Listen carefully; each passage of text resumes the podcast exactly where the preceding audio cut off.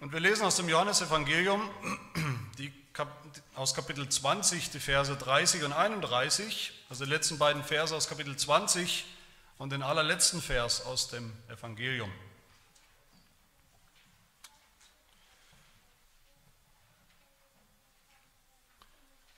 Hört das Wort Gottes. Noch viele andere Zeichen tat Jesus nun vor seinen Jüngern, die in diesem Buch nicht geschrieben sind. Diese aber sind geschrieben, damit ihr glaubt, dass Jesus der Christus, der Sohn Gottes ist, und damit ihr durch den Glauben Leben habt in seinem Namen. Vers 25 am Ende. Es sind aber noch viele andere Dinge, die Jesus getan hat. Und wenn sie eines nach dem anderen beschrieben würden, so glaube ich, die Welt würde die Bücher gar nicht fassen, die zu schreiben wären. Amen.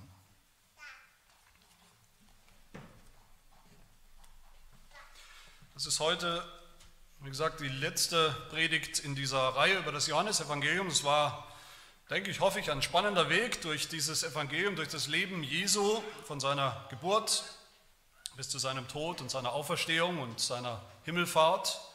Ein Weg, wo wir uns an allen Stationen gefragt haben, immer wieder gefragt haben, was das alles für uns heute bedeutet.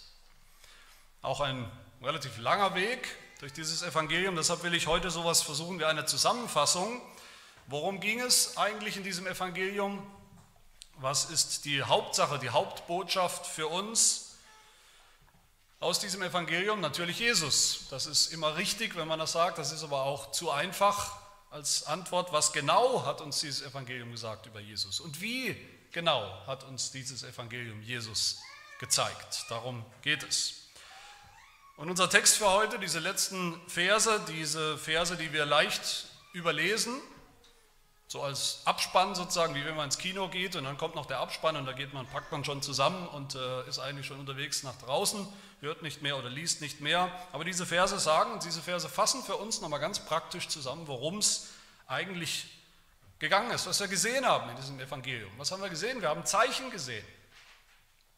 Das Johannesevangelium ist, so nennen es manche, auch das Evangelium der Zeichen. Und diese letzten Verse sagen uns auch, warum, warum das alles, warum diese Zeichen, die Jesus getan hat, warum sind die so wichtig, die uns überliefert werden in diesem Evangelium, die uns weitergesagt wurden, aufgeschrieben sind auf, auf diesen Seiten des Evangeliums. Diese Zeichen sind dazu da, sagt Johannes, damit wir auch sehen, damit wir auch Jesus sehen, 2000 Jahre später, damit wir auch glauben glauben können. Die Zeichen, die Jesus getan hat und der Glaube hängen untrennbar zusammen. Und heute ist das übrigens immer noch ganz genauso. Wenn, wenn man mit Menschen spricht über den Glauben, über den christlichen Glauben, über Gott, über Jesus, was ist meistens die, die allererste Frage in irgendeiner Form, die dann zurückkommt? Meistens ist die Frage, woher weiß ich, Woher weiß ich, dass das alles stimmt? Woher weiß ich, dass dieser Mensch, wenn es ihn gegeben hat, Jesus, wirklich Gott war und ist? Woher weiß ich, dass er wirklich Sünden vergeben hat und Sünden vergeben kann? Woher weiß ich, dass die Bibel wahr ist, die mir all das sagt? Leute wollen Beweise und das ist am Ende nichts anderes als diese Zeichen. Bevor ich glauben kann, sagen Leute, will ich Beweise. Bevor ich glauben kann, dass Jesus wirklich Gott war und ist, will ich Beweise. Beweise, dass er der Messias ist, der mich erlösen kann, wirklich. Beweise, dass er wirklich auferstanden ist, dass er wirklich lebt, für immer lebt. Und das ist, wenn Leute das so sagen, ist das auch, muss man zuerst mal sagen, zunächst mal eine völlig berechtigte Erwartung oder, oder Forderung sogar nach Zeichen, nach Beweisen. Jesus hat Zeichen getan, die zeigen, die beweisen, wer er ist. Dafür hat er sie getan.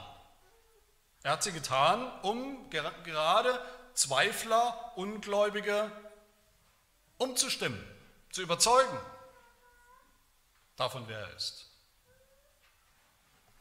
Andererseits muss man sagen, lassen sich die Zeichen, die Jesus getan hat, die wir gesehen und gehört haben, nicht einfach so in ein sowieso schon ungläubiges, gottloses Weltbild irgendwie eingliedern. Das funktioniert nicht. Ich kann, mir nicht. ich kann nicht vorher schon definieren und entscheiden und ausschließen, sagen, es gibt keine Schöpfung, die Welt ist ewig, war schon immer da oder ist Zufall. Es gibt keinen Gott, es gibt keine Wunder, es gibt keine Auferstehung, all diese Dinge gibt es nicht und dann erwarten, dass mich irgendwelche Beweise umstimmen. Auch das ist ja eine Lektion des Johannesevangeliums gewesen, dass viele Menschen die Zeichen gesehen haben, die Jesus getan hat. Die Römer haben sie gesehen, die, die jüdischen Führer und Autoritäten haben sie gesehen, alle möglichen Menschen haben sie gesehen, waren dabei, die waren dabei, live als Augenzeugen dabei, aber trotzdem haben sie nicht geglaubt.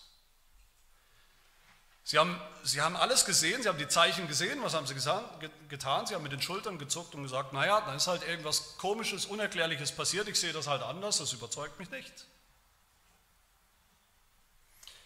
Wie heute ja auch. Auch das ist heute nicht anders. Ungläubige, die ungläubig bleiben wollen, die das eigentlich schon entschieden haben, die finden immer Ausreden, nicht glauben zu müssen. Sie finden immer andere alternative Interpretationen der Fakten, auch wenn diese äh, Interpretationen noch so an den Haaren herbeigezogen sind. Sie berufen sich immer auf alternative Fakten, auf ihre Wahrheit, das ist eben meine Wahrheit, die, ich, die für mich gilt, die ich mir zurechtgelegt habe und von der ich mich auch nicht abbringen lassen will von so unbequemen Dingen wie Beweise, Zeichen, Fakten, Dingen, die passiert sind tatsächlich. Natürlich kann man die Zeichen, die uns dieses Evangelium gezeigt hat, die Zeichen, dass Jesus der ist, genau der ist, der er sagt, er ist. Diese Zeichen kann man natürlich ignorieren und das, das kann man und das tun auch Leute. Sie ignorieren sie. Sie hören sie vielleicht, sie hören davon oder sie haben sie gesehen. Sie ignorieren sie, damals wie heute. Das kann man, nur darf man sich dabei nicht einbilden, was viele tun oder tun wollen. Man würde nicht glauben oder sie würden deshalb nicht glauben, sie würden nicht glauben, aus Mangel an Beweisen, aus Mangel an Zeichen dafür, dass Jesus ist, wer er sagt, er ist. Sondern sie glauben nicht, weil sie sich weigern zu glauben, weil sie sich weigern, der Realität ins Auge zu sehen, weil sie eben lieber ihre Lüge weiterleben wollen obwohl sie die Wahrheit gesehen und die Wahrheit äh, gehört haben. Der Mangel liegt nicht bei den Zeichen, sondern der Mangel liegt bei uns, bei einem Herzen, was schon entschieden hat, sich zu weigern, den Zeichen zu folgen, im Glauben. Dem zu folgen, was die Zeichen uns glasklar und eindeutig über Jesus Christus zeigen. Und zwei Dinge, zwei Punkte, in zwei Punkten fasst Johannes für uns dieses Evangelium nochmal zusammen und natürlich wollen wir eben da folgen diesen zwei Dingen. Die, zwei Punkte sind die Zeichen, die Jesus getan hat, die Johannes aufgeschrieben hat, wie er sagt. Und zweitens, was uns diese Zeichen zeigen über Jesus, was sie bewirken, was wir darin erkennen können, dass wir deshalb glauben können. Und das erste, die Zeichen, die Jesus getan hat und die Johannes aufgeschrieben hat. Wenn wir uns nochmal erinnern an dieses Evangelium, ich hoffe, es erinnert sich der eine oder andere noch daran, das Johannesevangelium hat ja zwei große Teile. Eigentlich könnte man sagen zwei, zwei Bücher, habe ich damals auch gesagt. Das erste Buch, der erste Teil ist Kapitel 1 bis Kapitel 12, das haben wir genannt das Buch der Zeichen, weil das da der Schlüsselbegriff ist in diesem ersten Teil. Johannes spricht da ständig von Zeichen, Jesus spricht ständig von Zeichen in diesem ersten Teil, Zeichen, die er getan hat und die er tut. Und dann der zweite Teil, das zweite Buch von Kapitel 13 bis zum Schluss. Und das haben wir genannt das Buch der Herrlichkeit, weil Herrlichkeit da der, der Schlüsselbegriff ist. Weil Jesus da immer wieder von Herrlichkeit spricht, von der Herrlichkeit, aus der er schon kommt bei Gott, von der Herrlichkeit, die er verlassen hat, zurückgelassen hat, die Herrlichkeit, die er gebracht hat, die mit ihm gekommen ist in die Welt, die Herrlichkeit, die er uns, sogar Sündern, wieder eröffnen möchte durch das Heil, die Herrlichkeit Gottes zu sehen die Herrlichkeit Gottes eines Tages genießen zu können, haben zu können, als Ziel. Das heißt, wenn wir diese beiden Teile, diese beiden Bücher zusammennehmen, dann haben wir ein Evangelium, das Johannesevangelium, in dem es darum geht, Gottes Herrlichkeit zu sehen. Und wie geht das? Wo sehen wir sie? Wir sehen sie in Jesus Christus, wenn wir ihn wirklich erkennen als der, der er ist. Und genau dazu hat Jesus diese Zeichen getan, damit wir in ihm diese Herrlichkeit Gottes erkennen und finden und glauben, damit wir sie auch bekommen. Jetzt schon und eines Tages natürlich in Vollkommenheit. Das ist das Thema, der rote Faden gewesen, der uns beschäftigt hat in diesem Evangelium, die Zeichen, die Zeichen der Herrlichkeit Gottes in Jesus Christus.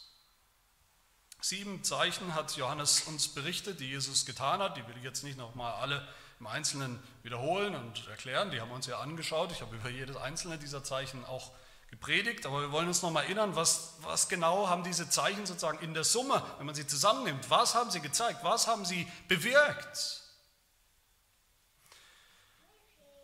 Bei den Augenzeugen damals bewirkt, die live dabei waren, was haben sie erkannt und was wollen sie uns zeigen heute diese Zeichen. Wir hören sie ja durch die Worte der Heiligen Schrift, durch die, das Zeugnis, die Berichte. In den Zeichen, die Jesus getan hat, erinnern wir uns, da haben die Menschen als vielleicht als allererstes, was, was wir immer wieder gesehen haben, haben die Menschen in seinen Zeichen seine absolute Autorität, seine, seine absolute Macht erkannt. Seine unerklärliche Macht, wo sie oft nicht richtig wussten, wo die herkommt. Als Jesus im Tempel aufgeräumt hat, diese Geldwechsler rauswirft, was haben die Juden gefragt in Kapitel 2 im Johannesevangelium? Sie haben gefragt, was für ein Zeichen zeigst du uns, dass du dies tun darfst? Dass du das darfst? Dass du die Macht und die Autorität dazu hast? Im Tempel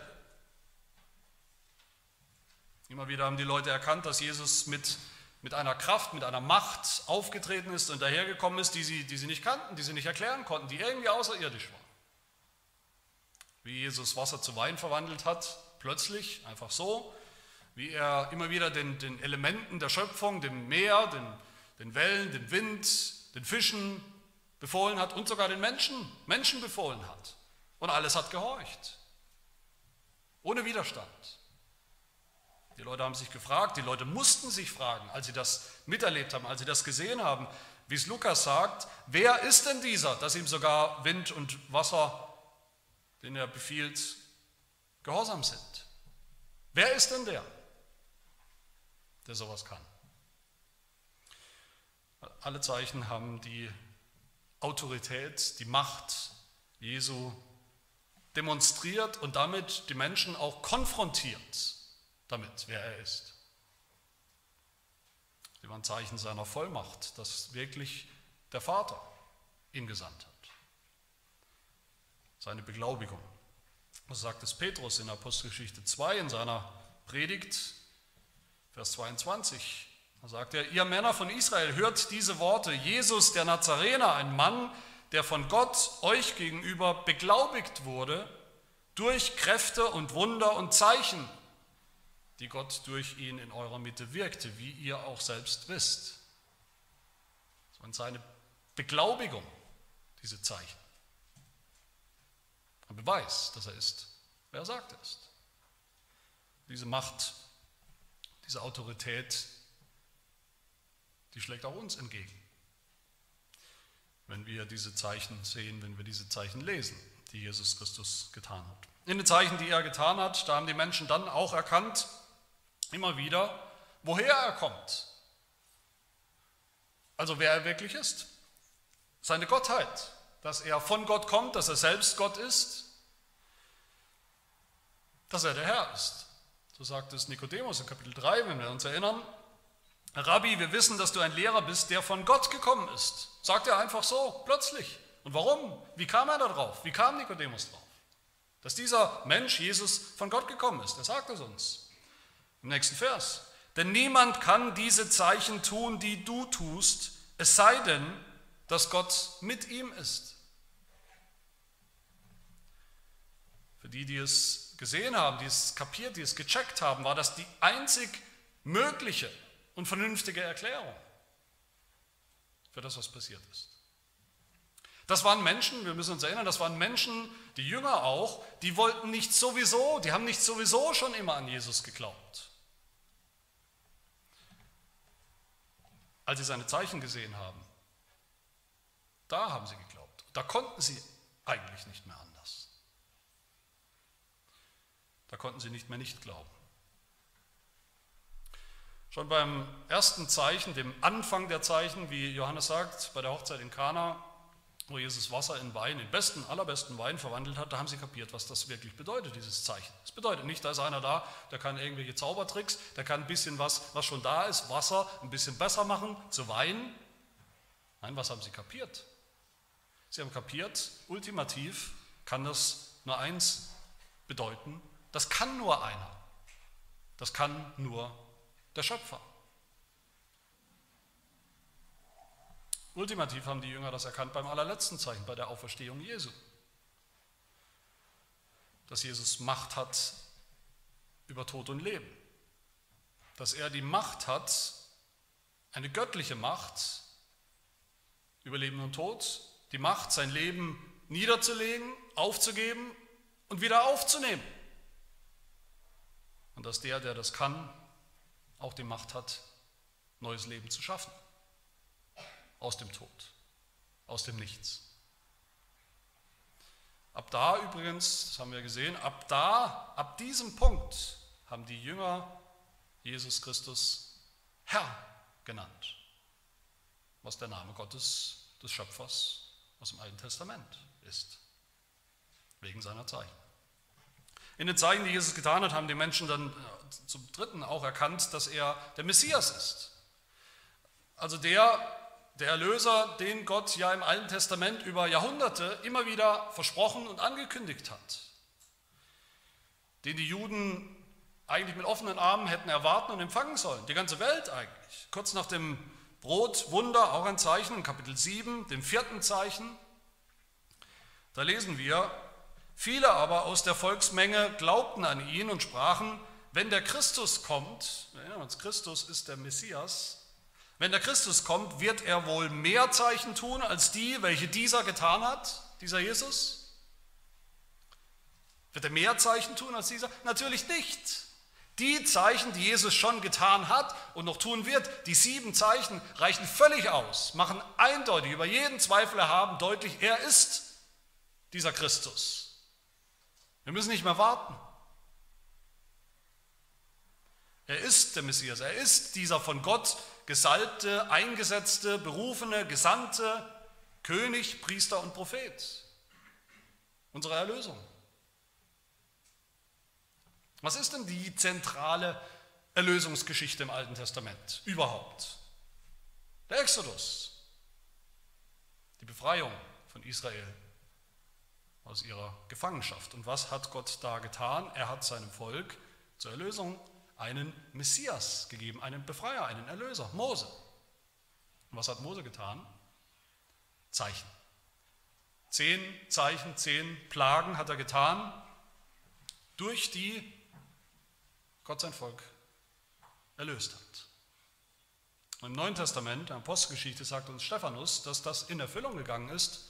Wo und wann? In Jesus Christus, als der seine Zeichen getan hat.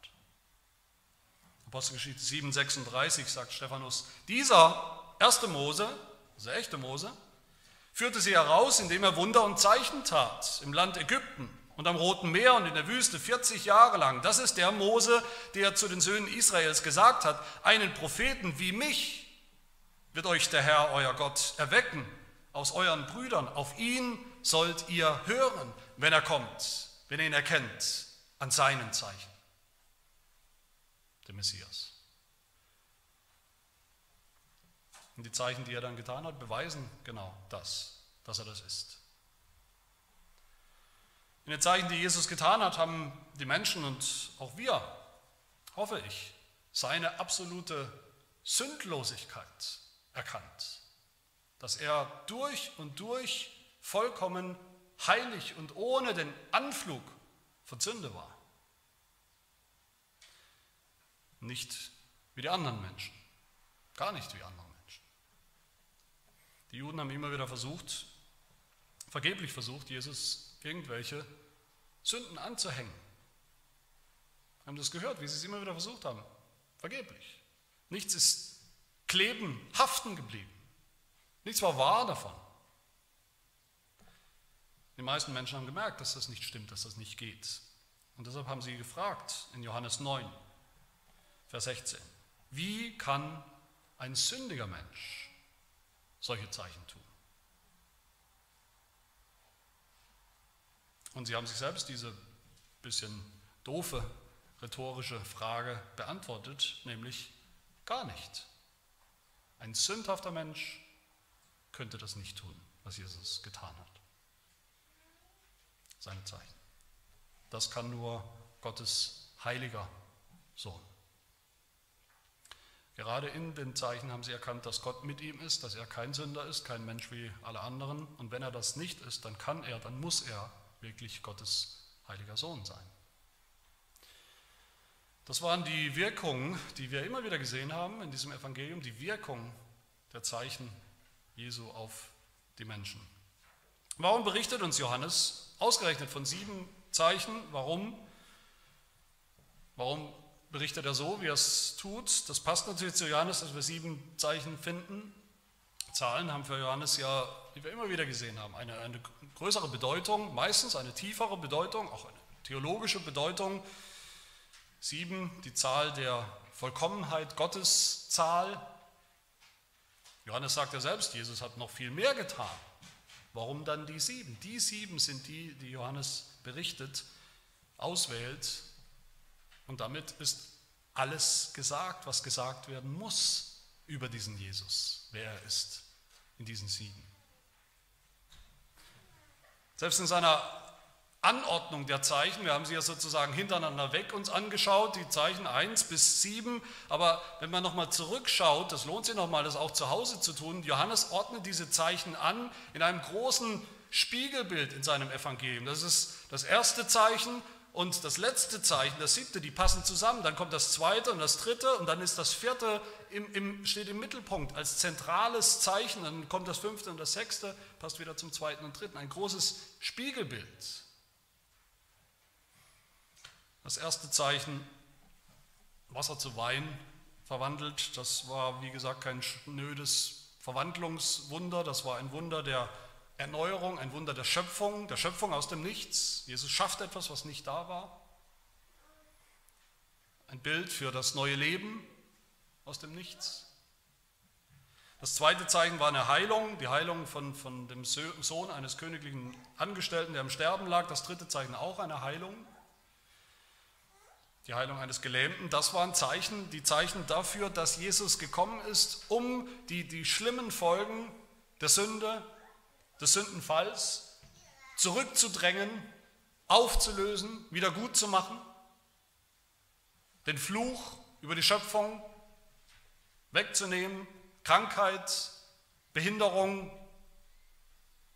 geistliche, körperliche Lähmung und Gefangenschaft. Und dann das vierte Zeichen, wie gesagt, im Mittelpunkt, im Zentrum dieses Spiegelbilds, das Brotwunder. Das Brotwunder, in dem Jesus deutlich macht. Er ist nicht nur gekommen, wie, was viele dachten, um irgendwie das neue Leben zu bringen, zu schenken,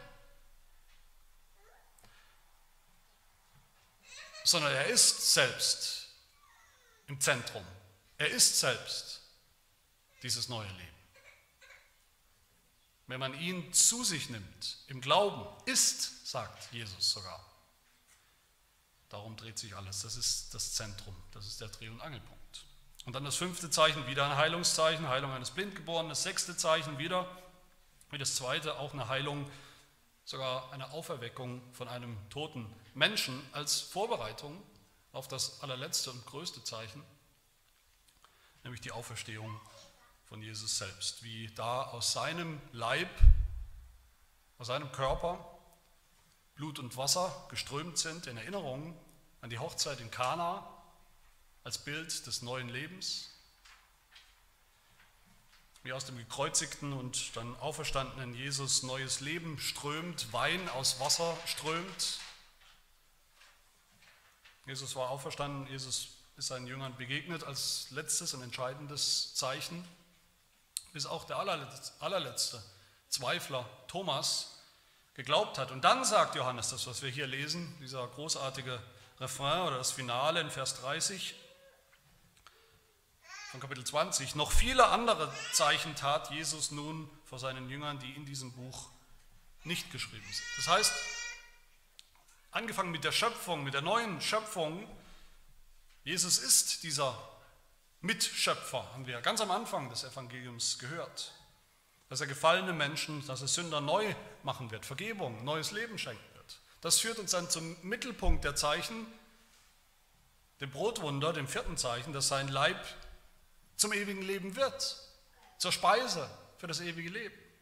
Und das führt uns dann zum letzten, größten Zeichen, dass das auch Wirklichkeit wird, Wirklichkeit geworden ist am Kreuz und in der Auferstehung Jesus, dass Jesus wirklich neues Leben hat und geben kann.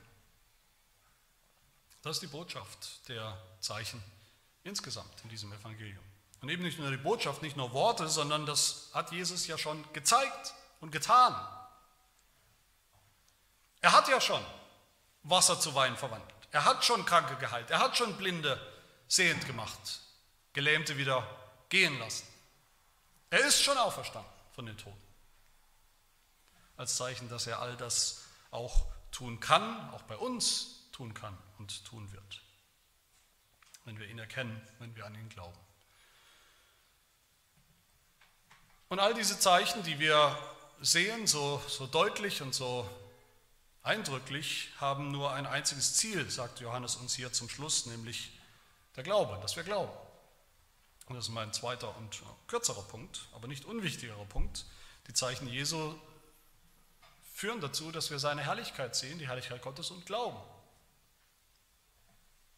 Jesus ist gekommen, Jesus hat Zeichen getan, Zeichen, die deutlich machen, die beweisen, wer er wirklich ist, Zeichen seiner Herrlichkeit, dass er der Sohn Gottes ist.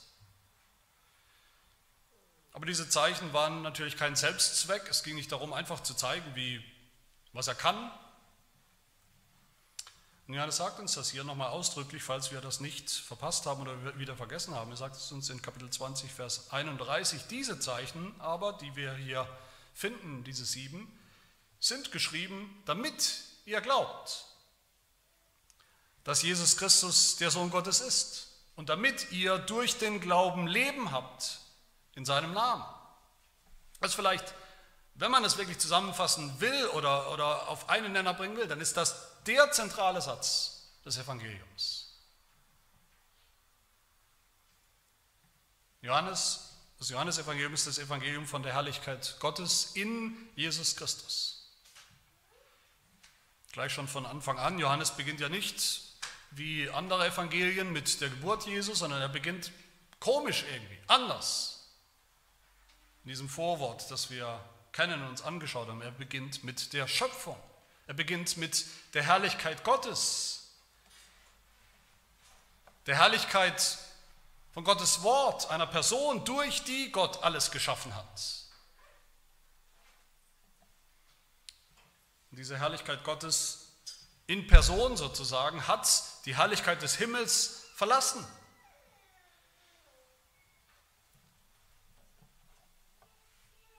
um diese sündhafte Welt, um Sünder zu retten, zu erlösen, um uns zurückzubringen zur Herrlichkeit Gottes, die wir verspielt und verloren haben als Sünder. Die Herrlichkeit, die von Anfang an schon das Ziel von Gottes Schöpfung war, immer schon sein Ziel. Und so sagt Johannes schon im 14. Vers des Evangeliums das Wort, ohne Zweifel eine Person, das Wort wurde Fleisch, Mensch, und wohnte unter uns und wir sahen seine Herrlichkeit. Eine Herrlichkeit als des Eingeborenen vom Vater. Das ist der Refrain des ganzen Evangeliums. Wir sahen seine Herrlichkeit. Das sagen die, die geglaubt haben, alle immer wieder in diesem Evangelium. Aber selbst die nicht geglaubt haben, damals haben diese Herrlichkeit gesehen, zumindest ein Stück weit. Es ging gar nicht anders. Es ließ sich nicht leugnen. Sie haben diese Herrlichkeit Gottes gesehen, sie haben Jesus von sich gewiesen. Ja, Kapitel 1, er war in der Welt, Jesus war in der Welt, sagt Johannes, und die Welt ist durch ihn geworden, doch die Welt erkannte ihn nicht. Er kam in sein Eigentum und die Seinen nahmen ihn nicht auf. Menschen, Sünder, haben ihre Finsternis mehr geliebt, die Finsternis ihres sündhaften Lebenswandels mehr geliebt als das Licht der Herrlichkeit Gottes, was plötzlich ohne jeden Zweifel da war und, und aufgeleuchtet, aufgestrahlt hat. Und so ist es bis heute, so ist es bis heute bei den Ungläubigen, bei ungläubigen Menschen. Aber es sind gerade diese Zeichen, die Jesus getan hat, die Johannes aufgeschrieben hat als Augenzeuge, die wir nachlesen können, nachvollziehen können, nachspüren können durch das Wort Gottes. Die auch uns treffen mit voller Wucht, mit voller Breitseite heute, das, was Jesus getan hat. Diese Zeichen ist genau das, sagt Johannes, und wissen wir hoffentlich auch aus eigener Erfahrung. Das sind die Dinge, die Punkte, wo der Glaube entsteht. Weshalb der Glaube entsteht, woran der Glaube entsteht. Nicht bei allen. Johannes schreibt in Kapitel 12, 37, obwohl er aber, obwohl Jesus aber so viele Zeichen vor ihnen getan hatte, glaubten sie nicht an ihn. Das ist eine Realität. Aber selbst die Ungläubigen, selbst die ungläubigen Anführer der Juden, die Jesus am Ende getötet haben, selbst diese, die wirklich nicht um alles in der Welt glauben wollten an diesen Jesus, mussten doch eingestehen, Kapitel 11, Vers 47, wo sie sagen, was sollen wir tun? Denn dieser Mensch tut viele Zeichen. Die haben das Problem erkannt. Selbst in ihrem Unglauben haben sie das Problem erkannt. Diese Zeichen, die er getan hat, die Jesus getan hat, die Zeichen waren eindeutig. Die Beweise, die Beweislage war eigentlich erdrückend. Sie hätten ihm glauben müssen. Sie hätten ihn annehmen müssen für den, der er ist. Das gibt es heute natürlich genauso. Menschen, die mit Jesus konfrontiert werden. Man erzählt ihnen von Jesus, wer er ist, was er getan hat. Menschen, die das Evangelium kennen, gehört haben, inhaltlich kennen, die wissen, was Jesus getan hat, denen sich sogar vielleicht der Eindruck aufdrängt, wer Jesus wirklich ist. Die wissen, sie müssen sich irgendwie Verhalten zu ihm, aber sie weigern sich, die richtige Schlussfolgerung zu ziehen und zu glauben und zu vertrauen. Auf der anderen Seite gab es damals schon viele, die diese Zeichen, diese Wunder ganz wunderbar fanden, diese ganz toll fanden. Und Jesus kritisiert sie interessanterweise, es überrascht uns vielleicht, er kritisiert diese Leute sehr scharf. weil sie nur ständig Zeichen sehen wollten, ohne jemals zu lernen, worum es geht. Johannes 4, äh, Vers 48 sagt Jesus, wenn ihr nicht Zeichen und Wunder seht, so glaubt ihr nichts, so glaubt ihr gar nicht. Wenn ihr nicht ständig Zeichen und Wunder seht. Eine Sucht nach diesen außergewöhnlichen Ereignissen, aber nicht nach Jesus selbst, Nicht, was die Zeichen zeigen über Jesus, sondern die Wunder an sich toll zu finden. Das ist noch kein Glaube. Das ist noch lange kein wahrer Glaube. Wahrer Glaube lässt sich von den Zeichen den Weg zeigen zu Jesus, wer er wirklich ist und vertraut dann deshalb auf ihn. Das ganze Leben. Für das Heil, die Erlösung. Und dann gibt es noch Menschen, auch damals wie heute, die wollen schon gern was mit Jesus anfangen. Die wollen gern was von Jesus. Die haben Bedürfnisse, die haben Bedürfnisse in ihrem Leben, von denen sie möchten und auch erwarten, dass Jesus sie erfüllt, dass er das kann und dass er es auch wird. Dass er Zeichen tut, die beweisen, dass er sich um uns kümmert, dass er unsere Bedürfnisse kennt, dass er unsere Bedürfnisse stillt. So war es auch beim, bei diesem Zeichen des Brotwunders, wenn wir uns erinnern. Im, Im, großen Stil war es so, bei vielen, vielen Menschen, die da waren, dabei waren, das miterlebt haben. Viele fanden das toll. Jeder fand das toll. Nach dem Brotwunder gab es keinen, der irgendwas kritisiert hätte, gesagt hätte, das war jetzt irgendwie doof. Jeder fand das toll. Jeder kam hungrig, nach ein paar Stunden hatten sie alle Hunger, sagt uns der Bericht, sagt uns Johannes. Alle hatten Hunger und auf wunderbare Art und Weise waren sie plötzlich alle satt. Das fand jeder toll, wie Jesus das tut und das kann. Alle versorgen mit Brot und Fisch auf wunderbare Art und Weise. Damals haben anscheinend alle Menschen noch gerne Fisch gegessen, ist ja heute nicht mehr so. Niemand hat sich beklagt. Alle fanden es gut. Aber Jesus hat natürlich ohne, ohne jeden Zweifel gewusst und erkannt, dieser, dieser Jubel, dieser Beifall, diese Begeisterung ist auch kein wahrer Glaube. Was hat er gesagt zu den Menschen? Johannes 6, 26. Wahrlich, wahrlich, ich sage euch, ihr sucht mich nicht deshalb, weil ihr Zeichen gesehen, sondern weil ihr von den Broten gegessen habt und satt geworden seid. Und traurigerweise ist das genau die richtige Analyse für viele, die sich heutzutage auch Christen nennen. Die auch was von Jesus wollen, auch was erwarten von ihm. Brot, nicht Zeichen, einen vollen Bauch, nicht Jesus als Speise, Befriedigung der Bedürfnisse, nicht die Herrlichkeit Gottes. Meine Lieben, das geht uns alle an, was wir gesehen und gehört haben in diesem Evangelium. Wer Jesus wirklich ist, wer Gott wirklich ist, wer und wie Gott wirklich ist in seiner ganzen Herrlichkeit, in der Fülle seines Wesens und Charakters, wie er schon jetzt ist natürlich, und wie wir ihn eines Tages sehen können. Wer Augen hat zu sehen, der sieht genau das. Der sieht das heute in diesen Zeichen, die Jesus getan hat und die wir finden im Wort Gottes im Johannesevangelium. Ein paar Jünger haben das damals erkannt. Gott sei Dank, viele waren es nicht. Eine kleine Schar. Und wir sehen, wie diese Zeichen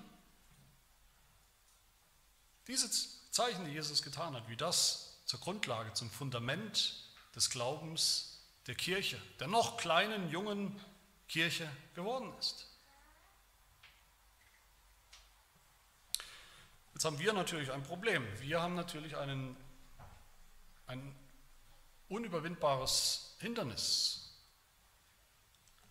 ein Nachteil. Wir waren nämlich nicht dabei. Bei keinem dieser Zeichen waren wir dabei. Es ist 2000 Jahre her, als Jesus auf der Erde war. Es ist 2000 Jahre her, als Jesus diese Zeichen getan hat und Menschen schockiert waren von dem, was sie gesehen haben, wachgerüttelt wurden und vieles erkannt haben, vieles passiert ist. Wir haben das gerade gehört. Es ist 2000 Jahre her, dass Menschen so unverhüllt sozusagen seine Autorität, seine Macht, seine unerklärliche Macht, seine Gottheit, seine Heiligkeit, seine Sündlosigkeit, diese einzigartige Sündlosigkeit eines Menschen so gesehen und erkannt haben und begegnet sind. Das war ihr Privileg als Augenzeugen. Und das hat sie gepackt und deshalb, wie wir gesehen haben, haben wenigstens manche angefangen zu glauben. Und wir denken vielleicht, die hatten es leicht damals. Wenn ich Jesus so gesehen hätte, wenn ich dabei gewesen wäre in der Menge bei einem oder zwei oder allen sieben von diesen Zeichen, wenn ich dabei gewesen wäre beim Brotwunder oder bei der Hochzeit in Kana oder was auch immer, oder ein Zeuge am, am Kreuz gewesen wäre, wie Jesus wirklich tot war und dann am, am Grab, wie er nicht mehr da war, wie er auferstanden ist, dann hätte ich auch geglaubt. Ist ja kein Kunststück. Zwei Sätze dazu zum Schluss die wir alle, die ihr alle auf euch wirken lassen sollt. Der erste, wir haben gesehen, dass das überhaupt nicht stimmt. Auch damals nicht. Auch damals haben die Leute nicht automatisch geglaubt, die Augenzeugen von diesen wunderbaren Zeichen. Noch lange nicht. Auch damals musste Jesus sich offenbaren. Auch damals musste Gott den Menschen den Glauben schenken. Aus, aus reiner Gnade. Schon beim allerersten Zeichen, Kapitel 2, schreibt Johannes, diesen Anfang der Zeichen machte Jesus in Kana in Galiläa bei der Hochzeit und ließ seine Herrlichkeit offenbar werden. Und dann erst glaubten die Jünger. Offenbarung ist immer noch was, was Gott selbst tun muss, was Jesus Christus selbst schenken muss. Und das tut er auch. Und das tut er auch heute. Und der zweite Gedanke, Johannes sagt uns, das ist gar kein Problem, was ich gerade als Problem beschrieben habe oder was wir vielleicht manchmal so empfinden, diese zeitliche Distanz und dass wir nicht die Augenzeugen sind. Wir haben gar keinen Nachteil. Johannes sagt, hier, ich habe es aufgeschrieben. Ich habe ganz genau im Detail wahrheitsgetreu aufgeschrieben, was Jesus getan hat und sogar noch mehr. Ich habe sogar aufgeschrieben, wie die Menschen darauf reagiert haben, was es bewirkt hat. Ich war ein Augenzeuge und ich habe nur aufgeschrieben, was passiert ist. Im vorletzten Vers des Evangeliums lesen wir, das ist der Jünger, Johannes, das ist der Jünger, der von diesen Dingen Zeugnis ablegt und dies geschrieben hat. Und wir wissen, dass sein Zeugnis wahr ist. Und ich habe das geschrieben, sagt Johannes, es steht geschrieben im Wort Gottes, gerade für euch. Gerade für euch, auch heute im Jahr 2021 und auch hier in Heidelberg. Für die Nachwelt aufgeschrieben, damit ihr auch glaubt, dass Jesus der Sohn Gottes ist. Damit ihr auch seht, seine Zeichen. Damit ihr auch durch diesen Glauben das Leben habt, um das es geht in diesem Evangelium, das ewige Leben. Jesus selbst spricht eigentlich schon von uns. In Kapitel 20, Vers 29, also der Vers, den ich jetzt nicht mitgelesen habe vor diesen beiden letzten Versen in Kapitel 20, wo Jesus zu Thomas sagt, Thomas, du glaubst, weil du gesehen hast. Das Zeichen der Auferstehung. Die Zeichen, die Male in, in, in meinen Händen und Füßen. Du glaubst, weil du gesehen hast. Meine Zeichen.